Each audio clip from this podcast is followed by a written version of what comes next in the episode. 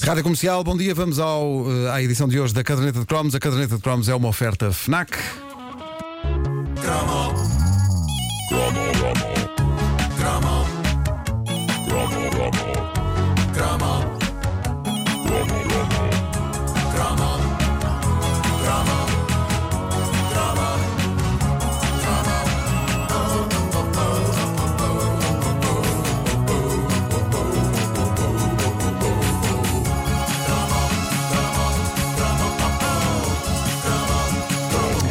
A década de 90 foi a era em que as dobragens portuguesas de desenhos animados ganharam vida própria. E para a história ficam dois casos. Um, porque foi possivelmente o momento mais chalupa e livre da dobragem em Portugal, que é a série Dragon Ball.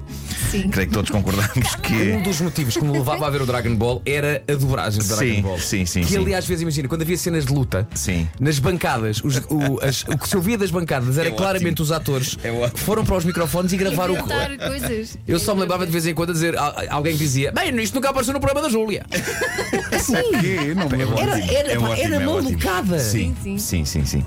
Ah, pronto, um caso foi o Dragon Ball e o outro eh, é simplesmente porque foi das dobragens mais espetacularmente bem feitas que já se fizeram nesta terra, a um ponto tal que, certo que a versão original é incrível, mas quando a vi, dei por mim com algumas saudades da versão dobrada em português. Eu falo da surreal, terna, agressiva, encantadora, sociopata, mágica, porca, fofa e deliciosamente sinistra série de animação sobre a amizade conturbada entre um chihuahua e um gato. Uma série que dá pelo nome de Ren and Stimpy. Ren and Stimpy. Sabes, Stimpy? Com a tua invenção e os meus miolos, vamos dominar o mercado dos mamilos de borracha. Vamos ser milionários. Vamos dominar o mundo. Eu não estou disso pelo dinheiro. Eu tenho um sonho. Acredito que um dia toda a gente, em toda a parte, poderá usufruir dos meus maravilhosos mamilos. Aí está. Bom. Sim, ouviram bem. Um dos episódios de Ren and Stimpy era sobre o momento nas vidas deste chihuahua e deste gato em que eles decidem iniciar um negócio de venda porta a porta de, lá está, mamilos de borracha.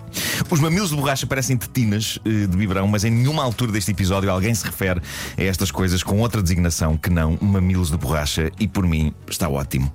Este era o tipo de coisa a que um espectador de Ren e Stimpy acabava por se habituar. Por que não vender mamilos de borracha porta a porta? E depois de baterem algumas portas de casas, cujos moradores incluem um bombeiro violentíssimo que esmaga o chihuahua Ren com uma pasada ao confundi-lo com um anão de circo, e também, e também um cavalo envergando equipamento de natação, eles acabam por bater à porta de um casal em que aí o negócio corre melhor. Vamos ouvir. Boa tarde. Não quero comprar os mamilos de borracha. Fui eu que os fiz. Mamilos, é? Vou perguntar à minha mulher. Querida, estamos com falta de mamilos de borracha. Nem penses, querido, em comprar mamilos de borracha novos quando não usas os que já tens. Só não uso porque já estão todos chuchados. Entrem, eu quero ver o vosso material. Cá está. Bom, Ren e Stimpy eram uma imortal criação do desenhador e animador canadiano John Crickfalusi, uma mente perturbada que, usando uma estética de desenho animado antigo, criava o tipo de coisa que muita gente se sentia culpada por gostar. Mas há que dizer, era genial. Eu nunca tive a certeza de que Ren and Stimpy fosse exatamente para crianças. Não era. Mas o que é certo é que em Portugal, e não sei se vocês se lembram disto, em Portugal começou por ser exibido no lendário programa Buereré da Ana Malhoa. Não foi nada. Era um dos desenhos animados que passava lá pelo meio, antes de eh, depois ter direito ao seu próprio espaço de programação nas manhãs de fim de semana. Digamos que.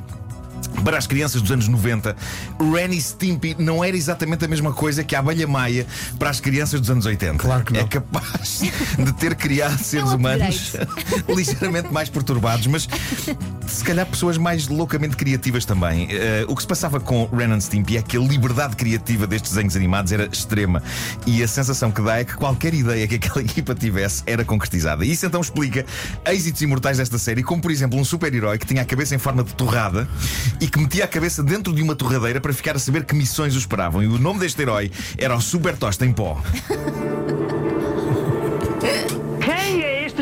vindo de uma terra estranha? E por que é que ele anda entre os simples mortais? Qual é a missão dele? Onde poderemos nós comprar umas cuecas como as dele? Quem é este homem tosta e o que é que ele quer de nós? Qual será a sua identidade secreta? Cala-te! Se me fazes outra pergunta estúpida, eu arranco-te a pele. Tudo malta Fofinho, super gentil. não O Super Tosta em Pó era um herói que mandava aviões contra caminhões quando estes estavam prestes a atropelar gatinhos, por exemplo. E o, gati- o gatinho salvava-se. Ah, mas era assim o universo fascinante de Ren e Stimpy, uma produção da Nickelodeon que não tinha medo de ser feia, porca e má. E nesse processo tinha alguma da animação mais bonita que se fez na América nos anos 90. Tanto assim que a cantora islandesa Björk acabaria por contratar o animador da série, o John Crickfalusi, para lhe fazer um videoclipe onde a Björk surgia com as maminhas à mostra. Não a Bjork real, mas uma Ah. Bjork animada. Ok. ok. bem que Quando eu digo que Ren e Stimpy eram feios, porcos e maus, eu tenho que fazer referência a um episódio que nunca mais me saiu da cabeça, em que Ren se recusa a lavar os dentes e então os dentes acabam por apodrecer e, e por disso. cair durante a noite. Lembras-te disto? Lembro-me.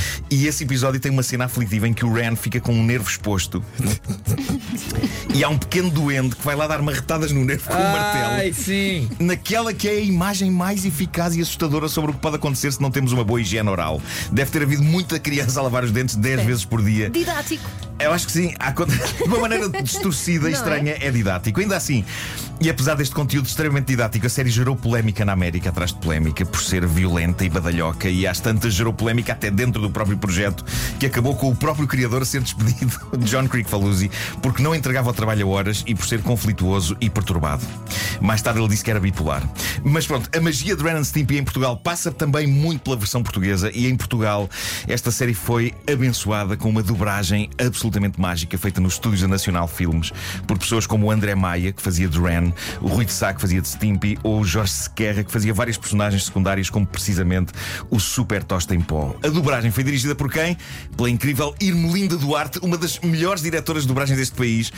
Cujo talento já vinha dos anos 70 e 80 e também da sua carreira como cantora. Isto é incrível. Ah, isto é a mesma. A diretora da dobragem de and Stimpy é a voz que anos antes cantou esta canção mítica. Fomos a voz sufocada sério? Por acaso- a dizer não quero. Fomos os bobos do Como muitas músicas desta altura, esta também teve depois, mais tarde, uma, uma letra Pois diferente. teve, teve. Vou só deixar Mas por chegar até ao, ao- ao refrão. Esta é uma gaivota voava, voava. Eu agora estava- estava na dúvida. na sarjeta dos que há força É pá, as letras muito. Não sei se será o lado B.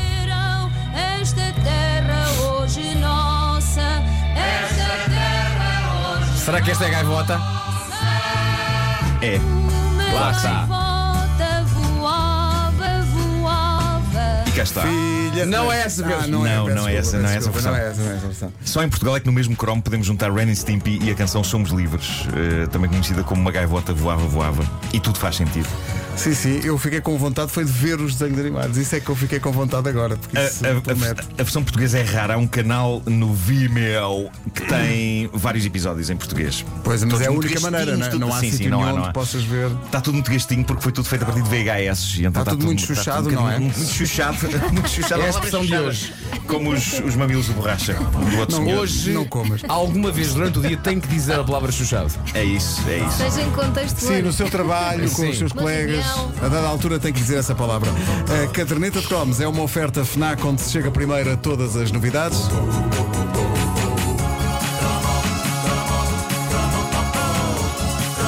Depois das nove, ao vivo, nas manhãs da comercial, o Diogo Pissarra.